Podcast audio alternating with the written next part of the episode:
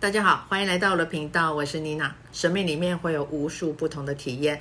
当你想让自己成为一个有影响力、能够贡献多一点服务，我们的内在会非常的开心，有目标的去做出一些选择，创建出真正身心富足的生命旅程。我所提供的一个身心灵服务，将会是陪伴你的一环。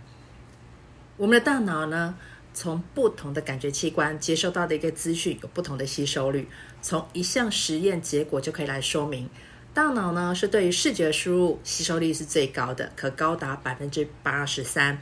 听觉呢，则是百分之十一，嗅觉约三点五，而触觉、味觉是最低的，大约一到一点五。另外，像是嗅觉呢，这是唯一能够直接连接到我们大脑边缘区域，直接进入到我们脑袋。这个大脑边缘区域呢，就是我们的情绪控制中心。所以，为什么使用精油最佳的建议使用方式就是用扩香？这是最显著的一个反应。而我们的双眼接收到的任何画面影像呢，都是储存在记忆当中。这些记忆呢，会被派送到不同的一个通道被储存着。我们会因为在生活当中，因为看到看到某件某些画面，然后去勾起那个深层的一些回忆，触动内心深处被隐藏的一些创伤，反映出情绪的能量呈现的一个状态。宇宙设计我们人的一个组织器官的功能。不仅仅只有生物运作的功能，而且我们是可以用这五感来觉察自己，要成长蜕变，更可以用这五感来打开能量的门户，成为人人都可以拥有的工具。比方说，我们可以改变改变语言的表达，双眼则要用来改变和运用能量的一个内在工具，可以增加观想的能力，调节呼吸的方式，呼出、吸入都能够让能量流动。聆听我们的内在声音等等，我们的本身呢，就像是一台有很多频道的收音机，从四面八方时时刻刻都有影响着我们每日生活的能量存在。同时，我们更是一座发射台，然后我们会将我们自身的频率传送出去。现今这个科技的发达时代，你不妨可以回顾一下一天下来，你都怎么样去选择频道？还有发送出什么样的频率出现呢？这个步骤呢，就是一个觉察实相的一个方式。你所接收到的跟你所注意的焦点、事件、人物都有关联。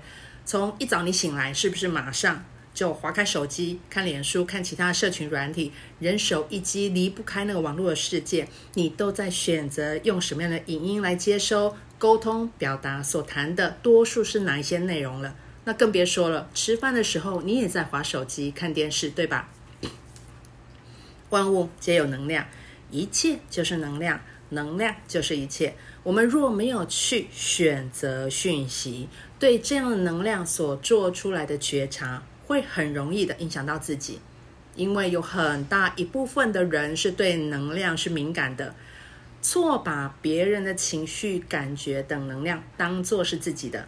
透过不同的方式来帮助自己往内探索，在不同的生命阶段会带出你觉察到的能量，学习运用能量，让运能量能够为你所用。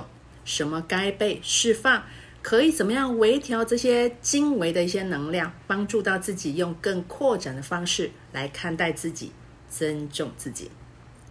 如果今天的分享有服务到你，带来滋养，请你为这个影音来按个赞。那同时，我也想知道有没有什么我们是可以交换的一些讯息，来互相学习探讨的呢？欢迎你在底下留言分享给我。那如果你是新朋友的话，喜欢我分享的一个内容的话，那在你请你离开之前，帮我按个订阅，那这样就不会错过之后的分享内容。我们下回见喽。